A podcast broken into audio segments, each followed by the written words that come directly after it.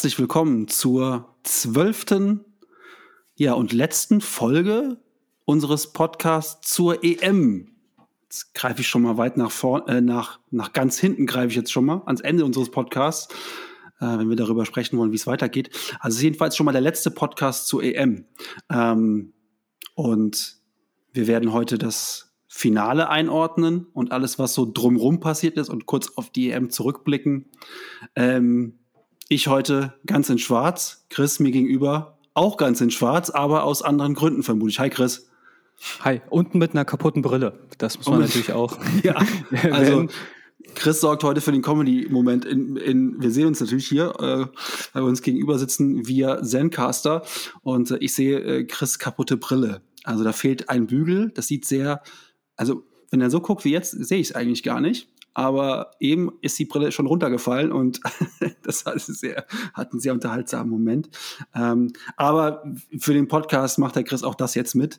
Ähm, und dann geht es gleich zum Brillenkauf. Ich wünsche dir viel Spaß in der Stadt. Ja, es wird wunderbar. Also ja. ich gehe so gerne shoppen.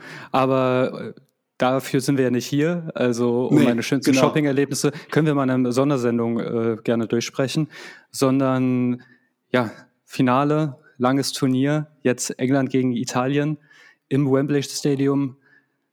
Ähm, lange Rede, kurzer Sinn. Jan, wie, fand, wie hast du das Spiel empfunden oder ähm, insbesondere die erste Halbzeit? Weil ich finde, dieses Spiel das kannst du ja wirklich in mehrere Spiele aufteilen, weil jede Halbzeit hat eine eigene Geschichte. Wie, ja, wie hast du das wahrgenommen? Total. Ähm, erstmal fand ich ähm, alles, was so an Stadionshow mal wieder geboten wurde, völlig unnötig. Braucht man nicht. Kann bitte weg. Burr, burr. Ähm, dann, äh, ja, finde ich, ähm, war es zunächst mal die ersten zwei Minuten eigentlich ziemlich geil. Die Engländer mit der Taktik des Jahrtausends. Äh, man kennt das früher von Barcelona. Äh, unter Pep haben die oftmals, wenn die gar nicht durchkamen, haben die oftmals den Ball absichtlich verloren, um dann im Gegenpressing den Ball zu gewinnen, wenn der Gegner leicht aufgerückt war dann. Ne? Haben die den Ball Und das hat England kopiert. Die schießen sich gegenseitig an, provozieren einen Eckball und Italien ja, verhühnert diese Ecke mehr oder weniger kläglich und aus dem Konter heraus macht England das 1 zu 0. Wie ich finde, spieltaktisch genial.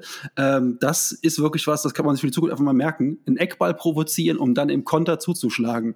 Ähm, fantastischer Einstieg. Ne? Also die, die Engländer mh, über einen guten Konter Harry Kane lässt sich fallen, so wie ich das ja mal vor drei Podcasts schon erwähnt habe. Harry Kane lässt sich fallen, spielt den entscheidenden Ball auf Außen und dann ähm, kommt die Flanke und äh, Luke Shaw ähm, schießt ein. Wunderschönes Tor, muss man ganz ehrlich sagen. Äh, toller Dropkick und ähm, nach zwei Minuten 1-0 natürlich der Spielverlauf, der, der im Prinzip für das Finale wie gemalt war. Weil damit war klar, ähm, die Italiener müssen weiterhin offensiv spielen, England kann ein bisschen abwarten. Ähm, das war eigentlich, das war eigentlich super. Also da war schon klar, das wird ein, wird ein hochklassiges Finale, was es in meinen Augen über 120 Minuten eigentlich auch war. Das war wirklich ein gutes Spiel. War ein gutes Fußballspiel, finde ich. Ähm, mit ein paar Längen, weil es wenig Torabschlüsse gab, aber insgesamt war es ein gutes Fußballspiel. Äh, erste Halbzeit fand ich super. England tollen Fußball gespielt und Italien ohne Rezept, ohne Idee, die kamen überhaupt nicht durch. Ähm, das war die beste englische Halbzeit, fand ich. Wie, wie fandst du die erste Halbzeit von England? Also es, ist, es ist spannend, ähm, wie unterschiedlich man Fußball wahrnehmen kann, weil ich würde sagen, das war eines der schlechteren Finale. Also jetzt gar nicht, also ich kann auch ein Finale wertschätzen, wenn es 0-0 ausgeht, aber ich habe da jetzt gar nicht mal das großartige Spiel gesehen. Ähm, zur ersten Halbzeit von England würde ich aber sagen, vielleicht sogar die beste im ganzen Turnier, weil klar, den spielst du in die Karten. Äh, frühes Tor, zweite Minute. Ich meine, es gibt ja immer, es wird ja immer über den psychologisch wichtigen Zeitpunkt gesprochen. Ich glaube, zu jeder Minute ist ein Tor wichtig, aber das, das ist natürlich mega geil, wenn du, die konnten durch diesen frühen Treffer halt natürlich das spielen, was sie das ganze Turnier ausgezeichnet hat. Defensiv stabil und halt dann so kleine Nadelstiche nach vorne. Und bei einem Treffer, ich weiß nicht, also ja, gut raus, äh, also gute Flanke nach links, auch guter Abschluss, wobei ich da eher sage, dass Versagen über Genialität geht, weil ich weiß nicht, was haben sich die Italiener gedacht? Äh, hier eine Seite müssen wir nicht decken. Warum? Luke Shaw kann nichts oder warum, warum lässt man denn? Also wahrscheinlich waren die noch nicht da, weil so frei darf der da nicht stehen. Also gerade bei den Italienern, denen ich jetzt eigentlich eine sehr gute Abwehrarbeit ähm, nachsagen würde, hat mich das schon stark gewundert, dass die halt einfach noch nicht da waren. Aber ein Finale ist auch was Besonderes. Ähm, zur ersten Halbzeit muss ich sagen, Riesenlob an die Engländer, die das einfach intelligent gemacht haben. Die haben hinten ja mit Fünferkette gespielt.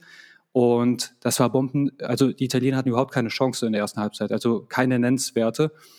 Ähm, vielleicht mal so ein Abschluss aus 20 Metern, aber das war schon bockstark. Ähm, halt auch, ich, ich finde, die waren auch häufiger mal dran, auch wenn die Engländer im ganzen Spiel, glaube ich, nur fünf Torabschlüsse hatten. Ähm, das ist ja das immer, was ich sage, ein Torabschluss oder du brauchst nicht viele Torchancen, um gefährlich zu sein. Manche Sachen werden halt in solchen Statistiken nicht erfasst und England hätte mit ein bisschen Spielglück auch 2-3-0 zur Halbzeit führen können, weil sie die Bälle halt sehr gut nach vorne gespielt haben, die Italiener überhaupt kein Mittel gefunden haben und das war dann wirklich genial. Bei den äh, Italienern, da habe ich schon begonnen, irgendwann mal zur 30. Minute zu schimpfen. Hier ist der Mancini vielleicht doch nicht der Supertrainer, weil ich fand diesen Optimismus mit drei Italienern durch sieben Engländer, die schon perfekt stehen, durchlaufen zu wollen. Also der war meiner Meinung nach unangebracht und deshalb klar, wenn die erste Halbzeit das Finale wäre, wäre England der 100%ig verdiente Sieger. Und ja. ja, das ist der einzige Vorwurf, den man den Engländern machen muss, dass sie aus dem 1-0 nicht das 2-0 gemacht haben. Und man hat schon gemerkt, gerade in der Anfangszeit fand ich, Italiener haben gebraucht, um sich mit Wembley zu akklimatisieren. Die haben gebraucht, um das alles so ein bisschen auch mal sacken zu lassen. Ähm, und da war in der ersten halben Stunde, finde ich, war da deutlich mehr drin für England. Und ich habe so zur Halbzeit, habe ich eigentlich so gedacht, ja, es ist eigentlich dann der Fehler, nicht, nicht äh, nochmal einen Ticken offensiver zu, zu spielen, wobei man gar nicht offensiver spielen muss, um mehr Torschancen zu kreieren. Man muss es nur vorne konsequenter zu Ende spielen. Und da haben sie in ein, zwei Situationen ähm, das vermissen lassen. Denn bei dem Eckball, ja, den du eben, wo du eben sagtest, das wäre schlecht verteidigt, da sind die Engländer mit vier oder fünf Leuten im Strafraum. Ähm, also im Moment, wo die Flanke von rechts von Trippier, glaube ich, kommt, äh, sind vier oder fünf Engländer im Strafraum. Das ist schon eine enorme Power. Zu diesem frühen Zeitpunkt des Spiels sind die sehr weit aufgerückt. Luke Shaw als linker Verteidiger macht, oder linker Außenverteidiger macht das 1 zu 0 da haben die, sind die mit richtig voller Power in diesen Konter gegangen. Das musst du einfach noch zwei, dreimal häufiger machen. Ähm, denn wenn du vorne zum Abschluss kommst, fängst du dir auch kein Gegentor. Also da hätten sie einfach in meinen Augen etwas, etwas konsequenter diese, diese Verunsicherung Italiener. Man hat in ein paar Situationen wirklich auch gemerkt, dass die sich dann auch gegenseitig schon mal angeflaumt haben. Insigne, kann ich mich daran erinnern, mhm. hat ein, zwei Situationen gehabt, wo er da, ähm, ja, für italienische Verhältnisse schon sehr theatralisch rumgestikuliert. Ähm, also da hätte ich einfach gedacht, so komm, geh, geh, geh ein Stück weit geh ein Stück weit konsequenter zu Werke und dann führst du zur Halbzeit eigentlich 2 zu 0. Dass das so nicht weitergehen würde, war eigentlich klar. Wobei, und jetzt springe ich schon mal in die zweite Halbzeit, eigentlich, ja, die, erst, die ersten zehn, eigentlich die ersten zehn Minuten, dann der zweite Halbzeit genauso weiterging. Also für mich dauerte die erste Halbzeit fast bis zur 55., 60. vom Spielverlauf her. Ja, äh, zumal ich habe, äh, klar, Twitter ist da natürlich so sicher wie das Arm in der Kirche, dass ja auch die England-Kritik kommt diese hässliche Spielweise, kann man nichts Besseres.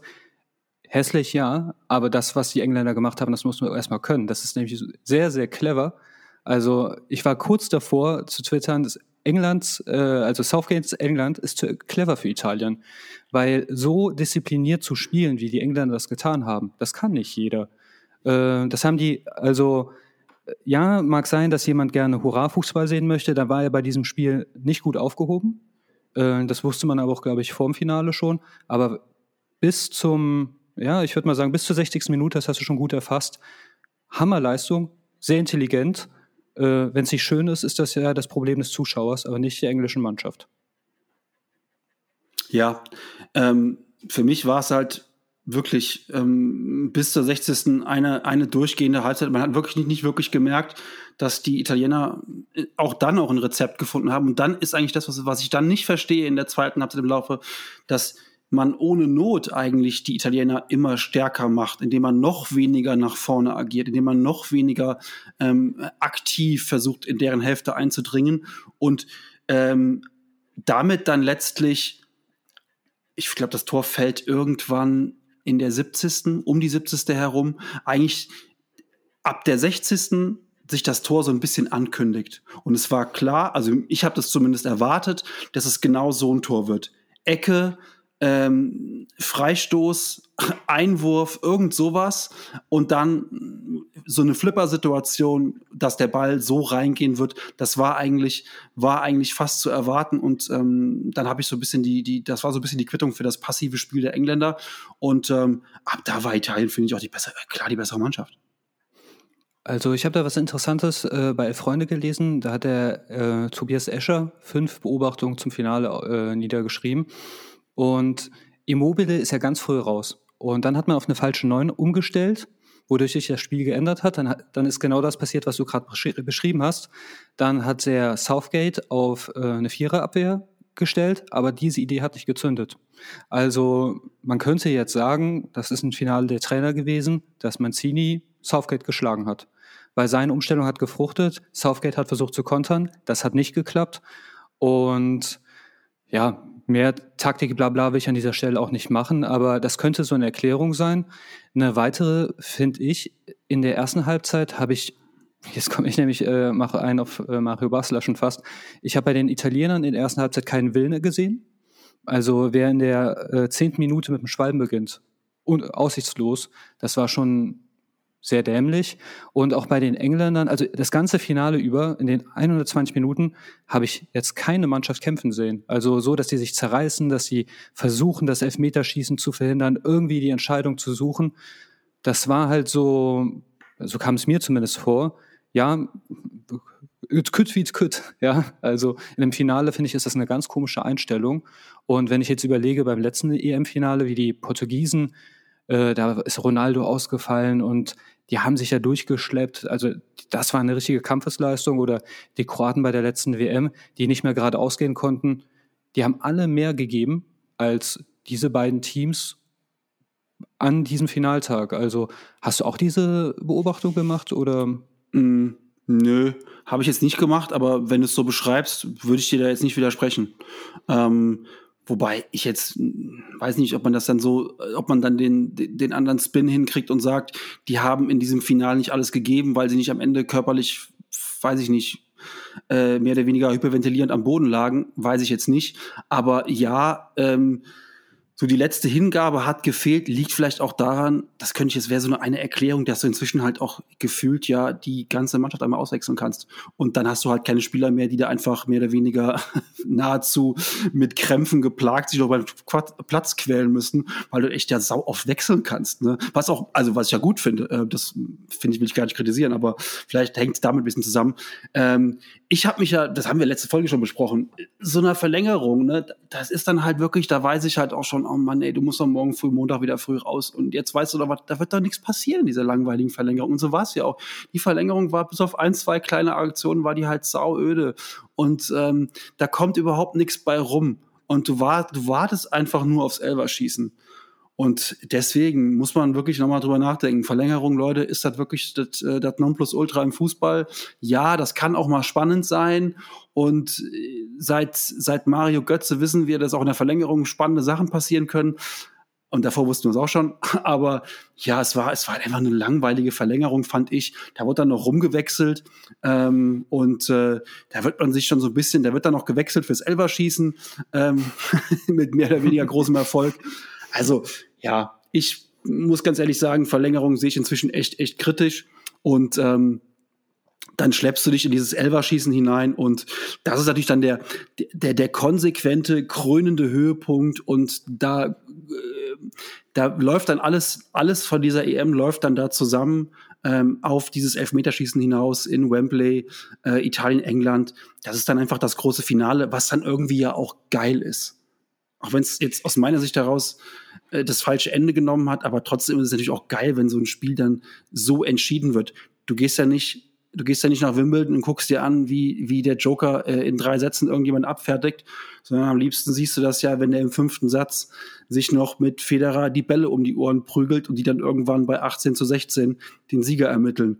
Das findest du ja auch geil. Ne? Also da muss man so ein bisschen unterscheiden. Ähm, ist halt letztlich Elverschießen, da kommt dann auch die große Lotterie zustande. Ne? Ja, wobei Joker gegen Federer, das ist halt äh, so wie äh, Anakin Skywalker gegen Obi-Wan Kenobi. Das macht Spaß, während England, Italien eher so wie eine Kirmesboxerei für mich war vom Attraktivitätsniveau. Das, das muss nicht lang laufen. Also in der regulären Spielzeit hätte mir das absolut gereicht. Und ich weiß auch nicht, dass, das ist ja auch das in der, dass überhaupt keine Bemühung war, in der Verlängerung irgendwie den Treffer zu erzwingen, äh, als sei man, als könnte man Elfmeterschießen beeinflussen, als könnte man es trainieren. Also beeinflussen kann man es. Äh, du hast ja meine Tweets nicht gesehen äh, während des Spiels, aber als der Southgate in 118 Minuten gewechselt hat, habe ich getwittert, wenn ich Sancho oder Rashford wäre, dann würde ich antreten und den Ball dem South, äh, zum Southgate schießen nach Hause fahren. also äh, das äh, Vergleichbares ist ja auch dann passiert, nur der Winkel war ein anderer. Aber äh, ich habe mir einen Spaß draus gemacht, bis auf den Elfer von Saka. Weißt du, was alle gemeinsam haben? Äh, dover Anlauf? Richtig. Alle haben Sperenzchen gemacht und ich wirklich verdammte Axt, lauf doch einfach mal normal an. Dann haben natürlich Leute gesagt, hier Lewandowski macht das auch. Ja, Lewandowski ist Weltfußballer. Der kann das mhm. nämlich, im Gegensatz zu manch anderen, die an diesem Finale teilgenommen haben. Nicht, dass es schlimm ist, einen Elfer zu verschießen, ja, ist eine Tombola. Aber lass doch diese Sasa-Gedächtnistänze sein. Also, warum? Also du, du verwirrst dich ja scheinbar nur selbst. Das hast du bei Rashford gesehen. Also da bremst der ab. Das sieht ganz komisch aus. Und der äh, Donnarumma, das ist ja auch ein Torwart, der ein paar Meter groß ist. Ich glaube gefühlt fünf, wenn ich das über die Kamera richtig sehe. Und der kann dann aus dem Stand, wenn er sieht, wo du hinschießen möchtest, der kriegt den Ball. Das ist ja kein Gartenzwerg, der da steht. Also ja, spätestens, spätestens in der 118 Minute, Chris, beginnt eigentlich das Drama von Gareth Southgate seinen, seinen Lauf zu nehmen. Und da muss man wirklich sagen, spätestens ab da muss man mit ihm wirklich sehr, sehr hart ins Gericht gehen. Denn ähm, ich sage jetzt mal zwei Sachen, die ich mir nicht großartig vorher überlegt habe, aber ähm, England ist nicht wegen ihm ins Finale gekommen, aber England hat das Finale wegen ihm verloren. Da muss man mal ganz klar, also finde ich, ähm, die sind aufgrund von einer relativ defensiven Struktur und ähm, ja, diversen Einzelleistungen ins Finale gekommen, alles gut. Ähm, dann kann man auch sagen, dann hat Gareth Southgate auch viel richtig gemacht, wenn sie ins Finale kommen. Auch das stimmt. Man darf aber auch nicht vergessen, dass sie den einfachsten Turnierbaum hatten, dass sie fast nur, Heim, fast nur Heimspiele hatten, bis auf ein Spiel in Rom. Ähm, und ähm, dann schaffte es einfach im Finale äh, 19- und 20-Jährigen, sage ich jetzt mal, keine Ahnung, wie jung die beiden sind, Rashford und, und äh, Sancho, ähm, in der 118 einzuwechseln ohne Ball. Ein Einwurf. Äh, Gebe ich dir voll recht, aber die Statistik, Studien sagen, junge Spieler verschießen also wenn, wenn er sich auf die Studienlage verlassen hat, hat er es richtig gemacht. Ich halte so, sich, solche Studien für Schwachsinn, aber. Er hat sich darauf verlassen, was er im Training gesehen hat und wie oft die da getroffen haben und wie gut die da verwandelt haben. Nur Training ist die eine Sache und ähm, Wembley 60.000 im Finale die ist die andere Sache, die kannst du halt nicht simulieren. So. Genau. Ähm, Grealish wollte angeblich auch schießen, er wurde nicht beachtet. Ähm, dann sieht man halt einfach, äh, er wechselt die beiden ein ohne Ballkontakt und die wissen ja schon, ich bin jetzt nur dafür eingewechselt worden, dass ich eine Elber reinmache, weil ich im Training von zehn habe ich neun gemacht oder so, keine Ahnung. Ähm, so, da ist ja schon mal der Druck unfassbar groß, wirklich unfassbar groß. Ähm, dann, für mein Gefühl, hast du als Engländer eh den größeren Druck aufgrund der Elfmeter, aufgrund der Elfmeter-Historie und das kotzt mich dann in der Niederlage noch fast am meisten an, dass ich jetzt weiterhin so Mario Barth-mäßig äh, noch Witze ertragen muss zu England und Elfmeterschießen die nächsten zehn Jahre. Die sind einfach auch wirklich durchgespielt. Leute, bitte keine Witze mehr machen über England und Elfmeterschießen. Das braucht keiner mehr. Ähm, und dann wechselst du die beiden an, die haben maximalen Druck und da, da vercoacht er in meinen Augen das gesamte Turnier. Weil ähm, dann gehst du eigentlich ja in Führung. Also Ita England ist, war immer im, Nach im Nachzug ähm, Kane schießt als Zweiter, trifft, dann verschießt Belotti, McGuire trifft, dann hast du alles auf deiner, da hast du alle Karten in deiner Hand. Ja. Und ähm, da hast du wirklich alle Trümpfe auch in deiner Hand. Dann kommt Markus Rashford, der das Ding an den Außenpfosten setzt. Und da, da kollabiert eigentlich das gesamte System. Dann hatte Sancho wieder Druck, weil die Italiener zwischenzeitlich getroffen hatten. Und ähm, ich, verstand die, ich verstand die Reihenfolge der Spieler nicht. Ich verstand sie wirklich nicht. Ähm, er hatte mit McGuire und mit Kane seine beiden Besten an den Anfang gesetzt. das würde ich irgendwie mischen. Also irgendwie einen an Anfang einen in die Mitte oder ans Ende. Ähm, und lass den Blutjungen doch am Anfang schießen. Dann hat er es hinter sich und da ist noch gar nichts passiert. Also, dass, dass ein, dass ein, äh, ein Sakko mit 19 aus der Arsenal Akademie als letzter da den, also diese Entscheidung kann ich einfach nicht nachvollziehen, was Southgate dazu getrieben hat. Also alleine dafür müsste man ihn, müsste man ihn in meinen Augen entlassen. Ähm, positiv ausgedrückt, ich finde schon, dass sie wegen Southgate im Finale waren, weil er hat ja den Fahrplan, also diese Art und Weise, wie sie gespielt haben, die hat er vorgegeben. Aber jetzt negativ, äh, das, was Southgate gemacht hat, das hätte Otto Rehagel auch geschafft. Stellt euch hinten rein. Also er ist ja, ist, er hat ja jetzt nichts Neues erfunden. Das ist jetzt kein Geniestreich. Hier mauert mal und vorne wird der Raheem das schon äh, irgendwie mal hinkriegen. Äh, wenn das ein Matchplan ist, dann braucht man keine aufwendige Trainerausbildung. Also nicht so ungut. Äh, ja, bei der Reihenfolge, gut, dass ich als erstes den Kane schießen lasse, äh, kann ich schon verstehen. Also ähm, ich habe mit Hendrik mal ein bisschen drum gespro äh, darüber gesprochen und der erste und der letzte, auf jeden Fall ganz erfahrene. Was ich mich halt immer frage, ist, wenn ich jetzt sage, Kane, du schießt den fünften, vielleicht schießt er dann gar nicht. Nee, ich hätte auch Kane nicht schießen lassen als, als, als fünften. Das hätte ich nicht gemacht. Ich hätte ihn als mhm. ersten oder in der Mitte schießen lassen und dafür einen anderen als er, also dann im, im Wechsel dann vielleicht Maguire als ersten. Ich hätte eins und drei stark gemacht und hinten raus, hinten raus eigentlich eher Rashford erwartet, weil er auch ein guter Elverschütze und er hätte die beiden Jungen irgendwie an Anfang an eins und, und, und drei oder so gemacht oder an eins und zwei. Ähm, also ich, ich verstehe halt die gesamte Wechselarie und dieses, ich bringe zwei blutjunge Spieler einfach nur für den Elfmeter. Und vor allen Dingen, ich kann das ja machen, wenn die vorher im Turnier eine Rolle gespielt haben, wenn die, keine Ahnung, gegen Schottland äh, gespielt hätten, wenn die gegen Kroatien eine halbe Stunde gespielt hätten, wenn die im Viertelfinale oder im Achtelfinale.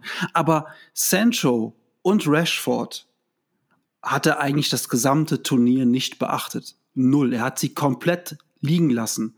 Ja, die spielten überhaupt keine Rolle.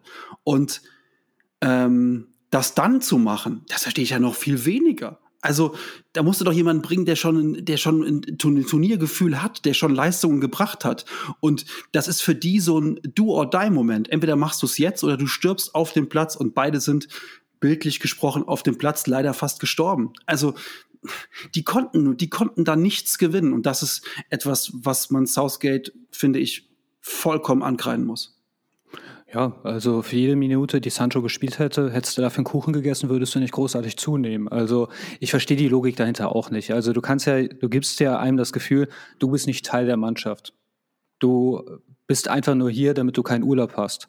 Ja, und dann zwei Minuten vor dem größten Moment der Karriere, so nach Motto, ja, jetzt darfst du dich dann doch Europameister nennen, wenn du den einen Schuss jetzt mal reinmachst. Ähm, ich finde das halt psychologisch total fragwürdig. Also ich weiß nicht, das zeugt halt davon, dass der Southgate offensichtlich kein Menschenkenner ist oder nicht weiß, wie Menschen funktionieren.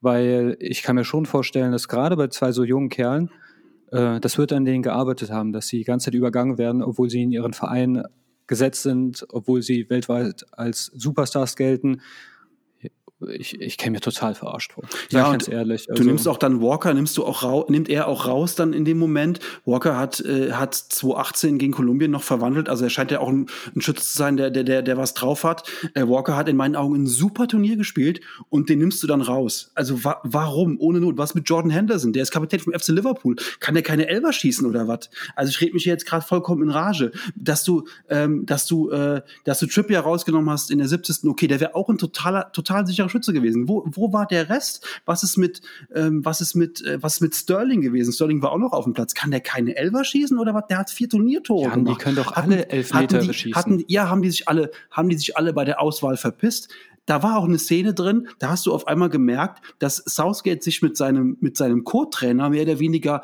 rumdiskutiert und die gar nicht wissen, äh, Moment mal, wer denn jetzt hier, Moment, wer ist das denn nochmal? Den kenne ich gar nicht. Wo kommt der denn her? Ist das, ach so, der ist auch noch bei uns im Kader, alles klar, den können wir auch noch, also das, das sah in meinen Augen vollkommen chaotisch aus.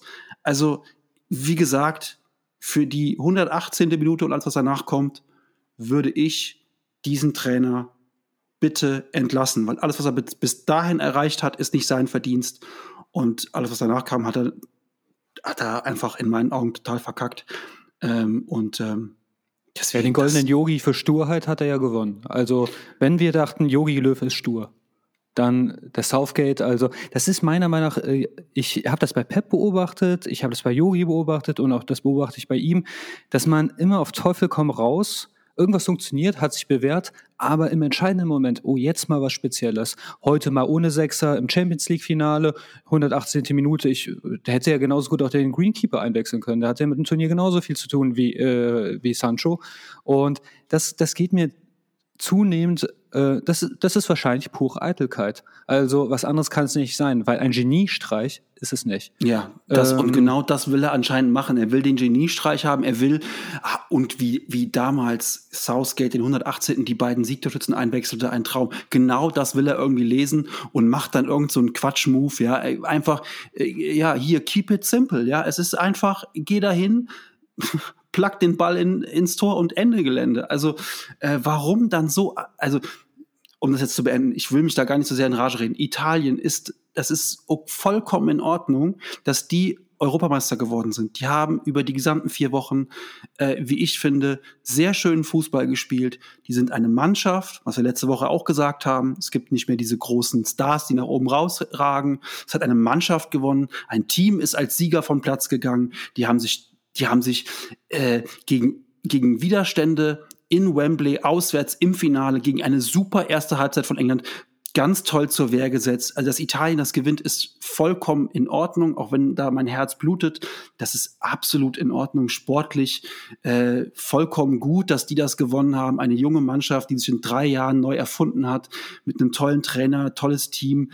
Denen kann man es einfach nur gönnen. Ja, das ist einfach, äh, das war, die haben wieder so ein Stück weit Spaß am Fußball. Da kommen wir ja noch drauf zu sprechen, wenn wir auf die EM zurückblicken, wieder so ein Stück weit Spaß am Fußball gemacht. Eigentlich von der ersten Minute äh, bis wirklich zum Schlusspfiff. Und dass die das Ding gewonnen haben, ist vollkommen in Ordnung, denn ich habe es ja auch bei Kicktipp so vorhergesagt.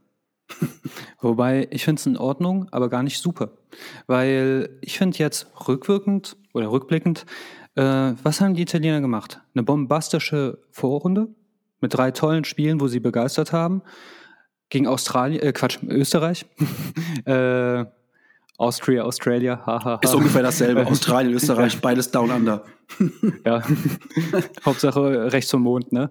Ähm, aber da haben sie ja schon, da sind sie gut ins Stolpern gekommen und ja, aber meinetwegen haben sie geschafft. Im Viertelfinale gegen Belgien, das war jetzt nicht Begeisterung, das war ein solides Spiel.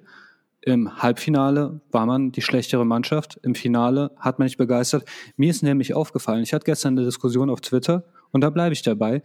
Es war, ich hatte dich ja letztes Mal gefragt, äh, und meiner Meinung nach, es war noch nie so leicht, Europameister zu werden. Weil die Favoriten allesamt im Achtelfinale raus und die Mannschaften, die überrascht haben, allesamt die Akkus leer, ab, dem, äh, ab der zweiten Hälfte des Viertelfinales. Das hast du den Italienern angesehen, dass da so die Leistungskurve gar, ganz bös nach unten gezeigt hat. Im Vergleich, die haben sich nicht verausgabt in der, dieser Vorrunde, mit dieser krassen Spielweise. Den Dänen hast du es auch angemerkt, dass die einfach nicht mehr können, dass sie auf dem Platz auseinanderfallen. Und ich glaube jetzt tatsächlich, wenn einer dieser Favoriten, die im Achtelfinale ausgeschieden wären, nicht ausgeschieden wären, dann hätten die das Turnier gewonnen. Also ob, egal ob es Frankreich, Portugal, Deutschland, vielleicht auch Kroatien, äh, die hätten das Turnier gewinnen können, weil kräftemäßig die Italiener und die Dänen, da kam nicht mehr viel. Du brauchst aber solche Momente, um so ein Turnier zu gewinnen. Ähm, du musst dich irgendwo als Mannschaft mit dem Rücken zur Wand sehen und dann musst du da, musst du da durchgehen, ähm, dass du, dass du als Mannschaft so ein Turnier alle Spiele 3-0 gewinnst, gefühlt 3-0, sag ich jetzt mal. Das kommt ja fast nicht vor. Also, dass du überall so durchgehst. Ähm, finde ich, finde ich, ähm, gibt es fast nicht. Und ähm, ja, die waren gegen Spanien, waren die, die schlechtere Mannschaft. Ähm, das war ihr, das war ihr Spiel, wo sie wirklich ähm, da das, das Glück gebraucht haben. Gegen Österreich war vollkommen in Ordnung, dass sie da gewonnen haben. Ähm, und ja, in der Vorrunde begeisternder Fußball. Äh, in der Hauptrunde, ja, dann ist halt auch wichtig, dass du weiterkommst. Ne? Und ähm, nochmal der Tennisquervergleich. Ähm, die, die Topstars bei Tennisturnieren in den, in den Grand Slam, wenn es um, wenn's um Best of Five geht, machen die, in, machen die in den drei Sätzen auch nicht mehr, als sie müssen. Und manchmal gehen die auch über vier und schenken mal einen Satz ab und die verausgaben sich da auch nicht. Also ähm, geiles Tennis spielen die auch dann erst maximal ab Halbfinale, wenn der Gegner ein Brett ist. Also ähm, ich finde, das ist ein würdiger Sieger. Das war auch ein würdiges Spiel. Es war kein überragendes Fußballspiel. Es war für ein Finale war es gut. Schon, also Finals sind oftmals so ein bisschen meh, geht so. Es war, war ein gutes, war ein guter Kick. Ähm, und äh, konnte man sich konnte man sich gut angucken. Elverschießen ist auch mal nochmal Spektakel am Ende und das große Drama auf der großen Bühne. Ähm, die königliche Familie hat mal kurz gejubelt. Der kleine George Schlimm, das stimmt übrigens, dass der kleine Junge da im Anzug sitzen muss und nicht im Trikot. Also ganz ehrlich, was für Eltern muss man haben, ey? Also, und das so. Könnte zumindest eine Freelance-Krawatte bekommen, ne? Ja, ey, irgendwie, ich habe gesagt, sag mal, sitzt der da wirklich im Anzug, der kleine Kerl? Also, naja, da ist es auch schon klar, was, äh, wenn er nicht der George wäre, würde er in der Grundschule auch gemobbt für so eine Nummer. Vor allem, du warst, du warst beim Endspiel, du warst beim Endspiel mit Anzug und Krawatte. Du, du armes Kind. Naja, also ähm, von daher äh, glaube ich einfach, ähm, für mich war es eine gute EM, keine überragende EM, es war eine gute EM, es hat Spaß gemacht. Manche Spiele werden mir in Erinnerung bleiben, manche auch nicht. Ähm, ich fand insgesamt war das, war das, war das ein gute, gutes Turnier.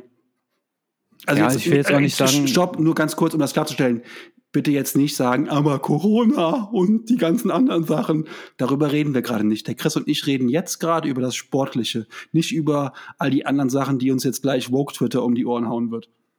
Äh, was ich auch noch zu den Italienern nicht, also nicht falsch verstehen, die Italiener haben es ja verdient, aber es ist halt nicht in meinen Augen der Hurra-Sieger wie ähm, zum Beispiel, keine Ahnung, Spanien 2-8, die ja wirklich sämtliche Spiele dominiert haben. Also ich fand, es gab schon mal klarere Sieger. Das ist das, was ich damit sagen wollte. Jetzt nicht, äh, dass äh, auf meine nächste Pizza-Bestellung gespuckt wird oder so. Das ist nicht notwendig. Ich gönn's euch ja. Ähm, genau. Ja, aber zum Spielerischen haben wir damit eigentlich auch alles. Ne? Ja, auf jeden Fall. Wir müssen aber jetzt noch leider auf die auf die dunklen Seiten dieses Finals eingehen. Alles, was davor im Internet kursierte. Ähm, Fans ohne Tickets versuchen, das Stadion zu stürmen. Äh, Krawalle in London an diversen Plätzen. Ich glaube, es war Leicester Square, wo ähm, Szenen im Internet geteilt wurden. Dieser Platz voller Flaschen, da flogen Leuchtkörper in Mengen hinein. Also wirklich Szenen gruseligster Art. Ähm, ja, die, die, die, die Fans ohne Tickets, die ins Stadion stürmten, habe ich schon gesagt. Ähm, Schlägereien ohne Ende, auch im Stadion teilweise. Ähm, unter in, also unter den Fans selbst, angeblich dann, wo Leute ohne Tickets versucht haben, ins Stadion reinzukommen, gab es dann Schlägereien. Ähm, und natürlich das, was dann wieder mal wurde bei der Hymne gepfiffen. Gefühlt war es weniger als, letzten, als die letzten Mal, aber es wurde immer noch, fand ich, ausreichend gepfiffen. Ähm, und ich glaube nicht, dass die Fernsehsender das irgendwie wegregeln und wegblenden, damit es weniger wird. Also diese Verschwörungstheorie finde ich auch totaler Kappes. Ähm, ja, und dann natürlich nach dem Finale, ähm, dass dann die drei Fehlschützen, über die wir eben gesprochen haben, ähm, Saka ähm, und Rashford und Sancho, äh, auf das allerunterirdischste rassistisch beleidigt wurden. Ähm, ja, dazu fehlen einem so ein bisschen die Worte. Also mir zumindest fehlen dazu die Worte. Ich weiß nicht, wie es dir geht. Ja, also es gibt immer Dinge, die ein Fan machen kann, die scheiße sind. Und es ist halt einfach von einer besonderen Qualität an diesem Sonntag gewesen. Das ist einfach wirklich alles, aber wirklich, denke ich, alles, was man als Fan also, nee, Pyrus, das, hat, das haben sie nicht übertrieben. Aber ansonsten haben sie ja wirklich die Bandbreite an, wie, äh, als, als wollten sie wirklich ein Buch schreiben, so bist du ein schlechter Fan. Ja, also ähm, auf der Italienflagge, also sowas kenne ich aus dem Nahen Osten, wenn irgendwelche Fanatiker AK-47 in die Luft jagen, ähm, weiß nicht, was in die gefahren ist. Also ich finde es halt einfach besonders schlimm, wenn du als Gastgeber so agierst. Also als Gast ist schon schlimm genug, als Gastgeber ist es noch schlimmer. Ähm, zusätzlich das Versagen der Sicherheitskräfte. Also ich weiß nicht, also weil offensichtlich waren nicht genügend Polizisten da. Flitzer, wie viele Unterbrechungen gab es? Vier, glaube ich. Und der eine hat sogar vier Securities umrundet. Das zeigt halt auch ähm, nicht den ersten nehmen, der sich bewirbt, auch vielleicht einer, der die 100 Meter in unter 40 Sekunden laufen kann. Das könnte das auf jeden Fall verbessern. Nee, also ich finde halt wirklich, es war ein Komplettversagen der Security, der Polizei und ja, der englischen Fanszene. Zumindest wenn wir von der Nationalmannschaft sprechen. Ähm, ich finde es wirklich daneben und ich hoffe, dass das Konsequenzen haben wird. Ähm, wir hatten ja im Vorgespräch darüber gesprochen und also Konsequenzen, wenn ich davon spreche, nie sportlicher Natur. Die Mannschaft selbst kann dafür nämlich relativ wenig, aber ich ich bin jetzt der Meinung zum Beispiel, um die Fans mal zu bestrafen, weil wegen der bei Hütte Hymne pfeifen haben sie eine Geldstrafe gezahlt. Welchen Fan wird das abhalten? Vor allem so, eine, so ein Verband, der ist ein bisschen reicher als wir. Oh, eine Geldstrafe, das tut mir aber weh. Ja, habe ich nie verstanden. Warum werden diese behämmerten Geldstrafen ausgesprochen, als würden sie was bringen? Die haben ja nicht mal einen symbolischen Wert. Ja, also dann, dann müssen das ja Millionenstrafen sein, dass die halt irgendwas bringen würden. Also daher finde ich halt einfach, ich würde persönlich nach den Verfehlungen, die für mich, man konnte, man konnte daraus wirklich ein abendfüllenden, abendfüllendes Programm machen, bei Twitter sich die Videos anzugucken, wie italienische Fans vermöbelt werden, wie eine Innenstadt auseinandergenommen wird, wie Flaggen in Anführungsstrichen geschändet werden und, und, und. Rassismus ähm, muss ich nicht betonen. Ich denke, ihr habt alle selbst Nachrichten geguckt.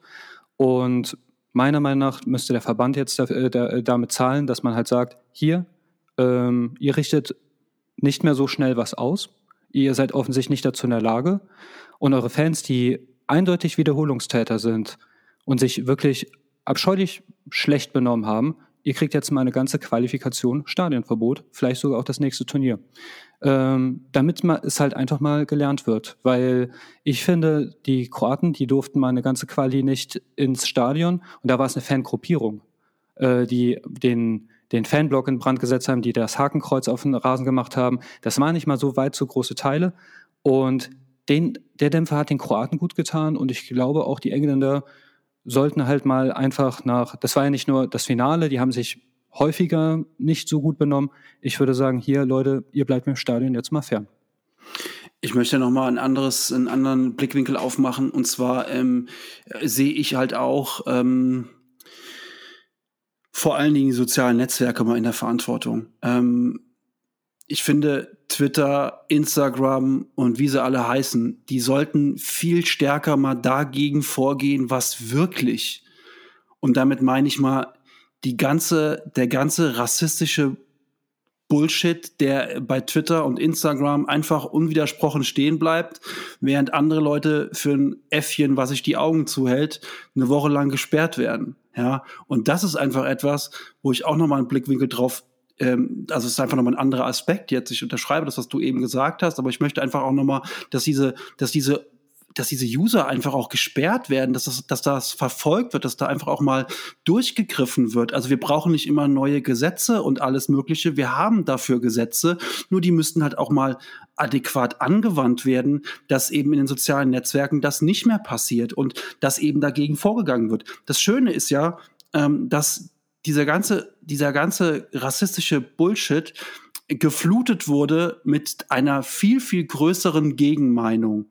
Zumindest mal bei Instagram auf den Accounts von, von, von, von Sterling, von Rashford, von Saka, von, ähm, von ähm, Sancho, ähm, wurde das wirklich sozusagen, die Rückmeldung war viel, viel, viel, viel größer als der Rassismus, der da geäußert wurde, was den Rassismus nicht, nicht, nicht ungeschehen macht. Aber ähm, ich finde halt, da sind auch die, die, ähm, ja, die, die, sozialen Netzwerke, ähm, Twitter und äh, vor allen Dingen auch Instagram viel mehr in der Verantwortung, diese User zu sperren, das zu verfolgen und damit auch ähm, wirklich mal diesem Problem Herr zu werden. Und was ich gut finde, schon im März hat die, hat in der Premier League einen Spieltag lang kein Verein und kein Spieler in den sozialen Netzwerken irgendetwas gepostet, um einfach mal ein Zeichen zu setzen gegen diesen ganzen Rassismus in den Kommentarspalten und in den sozialen Netzwerken und wirklich mal ein Zeichen gesetzt und sagen, wir, wir machen jetzt mal gar nichts. Es kommt jetzt mal eine Woche lang oder ein Wochenende lang gibt's gar nichts von uns. Keine Aufstellungen, keine Ergebnisse, keine Posts vom Training, vom Bus und keine Ahnung was. Alles wurde eine Woche lang eingestellt, äh, eine Woche lang, einen Spieltag lang ähm, eingestellt. Und ähm, man sieht, dass es nötig ist. Und man sieht jetzt auch, warum die Engländer ähm, vor dem Spiel immer noch abknien. Man sieht, warum das nötig ist. Denn noch vor sechs Wochen wurden die dafür von ihren eigenen Leuten in der Vorbereitung ausgebuht. Und ähm, man muss einfach sehen, dass die in England ein riesengroßes äh, Problem haben mit Rassismus. Und ich vermute nicht nur in England, sondern auch ähm, auf dem gesamten Kontinent. Ich finde, da hast du was sehr Gutes angesprochen. Letzten Endes, das ist ja nicht nur eine Sache des Fußballs, äh, dass sich Leute total daneben benehmen in sozialen Netzwerken, ähm, geht um Politik, eigentlich egal. Es kann um eine, eine Kiste Cola gehen, ja. Die, irgendjemand wird über die Stränge schlagen und ja, man muss mal äh, gucken. Es gibt zum einen den gesetzlichen Rahmen, dann gibt es halt aber auch, wie werden diese Gesetze durchgesetzt. Das hast du auch sehr gut gesagt.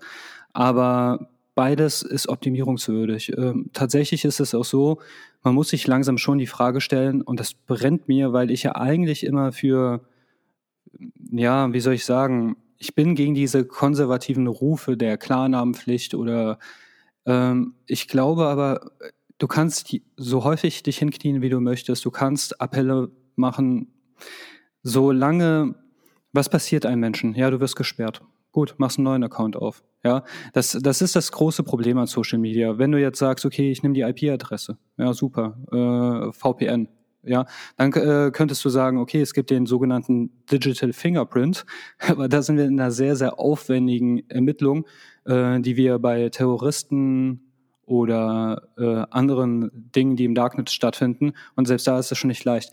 Was ich damit sagen will, ist, die, die Verfolgung von sowas, das sind ja nicht hier fünf, sechs Leute, die wir jetzt suchen, das sind Unmengen an Vollidioten, die sich im Netz äh, äh, tümmeln.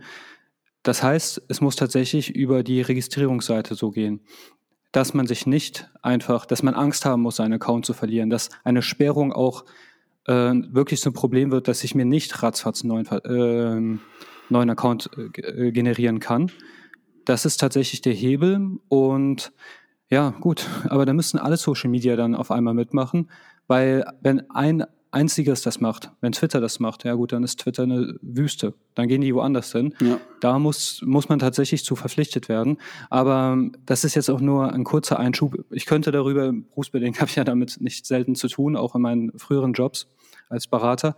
Ähm, ich könnte darüber jetzt eine Stunde Monolog fürs Für und Wider halten. Ich bin mir auch äh, über die Sachen vorverurteilt werden, obwohl man nichts gemacht werden bewusst. Ich bin mir über den Nahen Osten bewusst, wo Leute äh, Twitter genutzt haben, um Diktatoren zu stürzen. Und wenn die sich klar, mit Klarnamen registrieren müssten, dann wären die Leute heute nicht mehr lebendig. Äh, das ist die andere Seite von sozialen Netzwerken. Und es ist ein schwieriges Thema, aber wir müssen dieses Thema trotzdem wir können jetzt nicht sagen, das hat ein Für und Wider und die Welt ist halt so, wie sie ist. Ja, ja es gut. gibt dann immer danach dieses Bullshit-Bingo. Ähm, wir brauchen, dann wird irgendwann, kommt demnächst irgend so ein, ich sag jetzt mal, irgendeine Partei, FDP, CDU, SPD, Grünen-Politiker aus irgendeinem aus irgendeinem Pipifax-Landkreis um die Ecke und sagt, wir brauchen härtere Strafen, wir brauchen neue Gesetze. Das ist halt immer dieses Bullshit-Bingo der Politik. Wir brauchen keine neueren Gesetze. Damit versuchen die sich immer nur rauszulavieren, weil neue Gesetze sind immer sozusagen der günstigste Weg. Wir müssen das, was wir haben, und das ist gut und viel, einfach nur stärken und durchsetzen. Und dann können wir die Leute auch, ich will jetzt nicht sagen zur Strecke bringen, aber zumindest äh, bestrafen. Und das ist der Punkt. Ich kenne das beruflich, immer wenn irgendwas nicht läuft, dann ähm, wird nach neuen Regeln und so weiter gesucht. Ähm, nee, wir müssen die bestehenden Regeln, die wir haben, einfach konsequent durchsetzen und verfolgen und dann läuft das auch. Äh, ein kleiner Exkurs an dieser Stelle, auch wenn es mit Fußball nichts zu tun hat, aber ich glaube, es ist für uns alle spannend. Es wird immer zum Beispiel nach der, die Politik sagt dann hier Vorratsdatenspeicherung. Okay.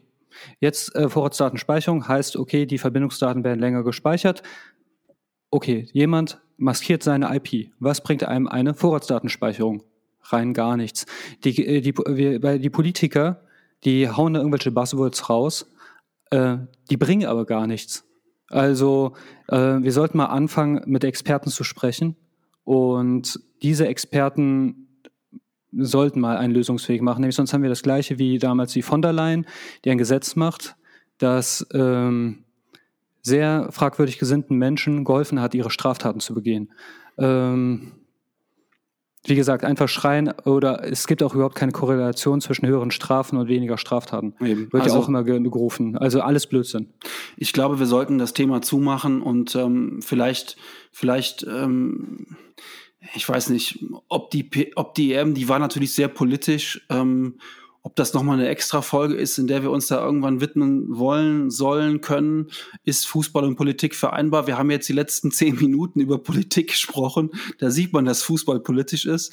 Ähm, irgendwie spielt das immer damit rein. Ähm, ich finde, die EM hat es an manchen Stellen einfach gezeigt, dass Fußball und Politik irgendwie zusammengewachsen sind, auch wenn wir das gar nicht alle so wollen. Und irgendwie, ich weiß nicht, ob das, ob das jetzt das Neue, das Neue wird, worauf wir uns einstellen müssen. Ich mag ehrlich gesagt noch gar nicht an Katar denken, was da alles politisiert werden wird. Ich weiß nicht, wie du das siehst. Also grundsätzlich, ich finde, Fußball und Politik sind nicht trennbar. Habe hab ich ja mal äh, vor ein paar Folgen schon erklärt. Aber was mich schon stört, ist, diese Europameisterschaft, die war zu politisch, weil man, es gibt einen Unterschied. Äh, es gibt Fußballpolitik oder Politik, die den Fußball wirklich affektiert. Und es gibt äh, Opportunisten. Äh, ich finde, es ist ein Trend, du wirst es bei zukünftigen Turnieren sehen, äh, egal wo sie auch stattfinden. Äh, Opportunisten suchen eine Bühne, um ihre Inhalte zu verbreiten. Die ganze Welt guckt bei einer EM, WM zu. Tolle Bühne also, ja. Da fliegt jemand mit Gleiter rein, also ich glaube jetzt nicht, dass die Benzinpreise oder Volkswagen oder etwas Vergleichbares irgendwas mit diesem Geschehen zu tun hatten. Wahrscheinlich nicht. Aber das hast du doch auch bei allem, äh, egal worüber in der Gesellschaft gesprochen wird, da versucht jeder sehr schnell äh, irgendwie das als Sprungbrett für seine Agenda durchzusetzen. Und das ist, das ist billig. Also ich muss auch ganz ehrlich sagen, ähm, ich bin diversen Lobbyisten während des Europaschaftsfinales entfolgt, weil die einfach das, was sie beruflich machen, in dieses Spiel reingepackt haben. Und äh, das ist mir zu billig. Ja, mhm. also wenn ich jetzt, äh, stellen wir uns mal vor, ich bin für eine Steuererhöhung, ja, und wenn ich jetzt wirklich alles, was ich im Fernsehen nehme, irgendwie dazu münze, dass ich darüber widersprechen kann, dann habe ich ja noch Kredibilität? Wahrscheinlich nicht. Aber das, das erkennen die Leute scheinbar nicht, ja. Sie lassen sich da reinziehen und dadurch wird so, eine Turnier, so ein Turnier, ich muss wirklich sagen, es wird mir immer mit gemischten Gefühlen in Erinnerung bleiben, weil sportlich, du hast mich letztes Mal gefragt, hier äh, gemessen an anderen, sportlich fand ich es wirklich, also ich fand es jetzt nicht allererste Sahne, aber ich fand es jetzt auch nicht schlecht. Ich war unterhalten, vor allem von der Vorrunde und den Achtelfinale. Aber ich weiß nicht, wir haben sehr viel über Diversität gestritten, Regenbogenfarben, über Umweltschutz, über die Sportschau ich kann das äh, in Folge ähm, der, ich werde so unter meinem Post für die Folge mal äh, pinnen, den Artikel von der Sportschau, die das alles mal zusammengefasst haben. Und ich finde, das ist wirklich too much, liebe Leute. Also äh, man muss nicht jede Bühne nutzen, um die Welt zu retten. Also ich finde auch ganz ehrlich, äh, darüber hatten wir mal neulich gesprochen. Es gibt ganz viele Themen auf dieser Welt, die ist es gut, dass sie angesprochen werden. Aber leider werden sie häufig von den Falschen angesprochen und die Mittel, die gewählt werden, sind auch nicht richtig. Und dadurch tut man sich keinen Gefallen. Im Gegenteil, irgendwann wird man nicht mehr ernst genommen. Und ich finde, das hat diese Europameisterschaft gezeigt. Auf der anderen Seite natürlich finde ich sehr schön, dass, wenn wir jetzt an die Regenbogensache gehen, ich finde es schön, dass das so ein Lauffeuer genommen hat. Aber vielleicht haben wir nächstes Turnier ein anderes Streitthema, bei dem ich jetzt nicht auf der Seite der Aktivisten bin. Und dann bin ich sehr genervt, dass ich halt einfach nur über Politik ganz Zeit rede, während ich eigentlich auch mal gerne Fußball gucken würde. Hm. Ja, wobei ich nochmal ganz kurz da sind wir ja wieder bei dem Punkt, ähm, festhalten möchte, dass äh, wenn wir uns hier klar gegen Rassismus äußern, das keine Politik ist, sondern das ist ja auch keine, also das ist ja keine, keine Frage, dass man sich. Ich glaube, äh, das ist eine Haltung. Dass man das sich keine da, Politik. Dass man sich dagegen äußert. Das, das war, das war genau mein Punkt. Ähm, gut, verlassen wir die EM am Sonntag, am Sonntagmorgen am Sonntagmorgen im, im, im Sport 1 Doppelpass. Und wir, wir streifen die EM doch noch so ein bisschen. Am Sonntagmorgen im, im Sport 1 Doppelpass. Ich habe es nicht gesehen. Ich habe es dann nachher als Podcast gehört. Ähm, äh, saß wieder einmal Uli Hoeneß in einer reinen Männerrunde Ähm, und Später kam eine Frau dazu. Ja, ähm, die hat, glaube ich, die Sachen aus dem Internet vorgelesen, ne? Ja, ja bei der genau. äh, Thomas Helmer Verabschiedungszeremonie war genau. mit im Gespräch. Ja, ja. Gut, ähm, jedenfalls, äh, Uli Hoeneß hat äh, ganz schön vom Leder gezogen. Die Abteilung Attacke ist wieder da. Uli Hoeneß hat äh, über ähm, Toni Kroos gesagt, ähm, ja, sinngemäß, es gibt keine Spieler mehr bei anderen Mannschaften, die so spielen. Ähm, der hat da nichts mehr verloren in der, in der Nationalmannschaft. Äh, Querpass Toni. Und ähm, er war in den letzten 15 Minuten gegen England nicht einmal mehr über die Mittellinie. Also er hat richtig vom Leder gezogen und hat Toni Kroos, ja, man kann schon sagen, öffentlich im Doppelpass angezählt. Denn Uli Hoeneß macht sowas ja nicht ohne Grund. Also er hat ja vorher sich überlegt, was er sagen wird im Doppelpass, wenn die Sprache darauf kommt. Und der weiß ja auch, was er damit auslöst, wenn er im Doppelpass ähm, da so einen raushaut. Das ist also schon ganz klar, dass er wusste, dass es da ein Echo gibt. Das kam dann auch ziemlich schnell. Toni Groß hat dazu was getwittert. Äh, da ging es um Greenkeeper und um Hönes Job bei RTL.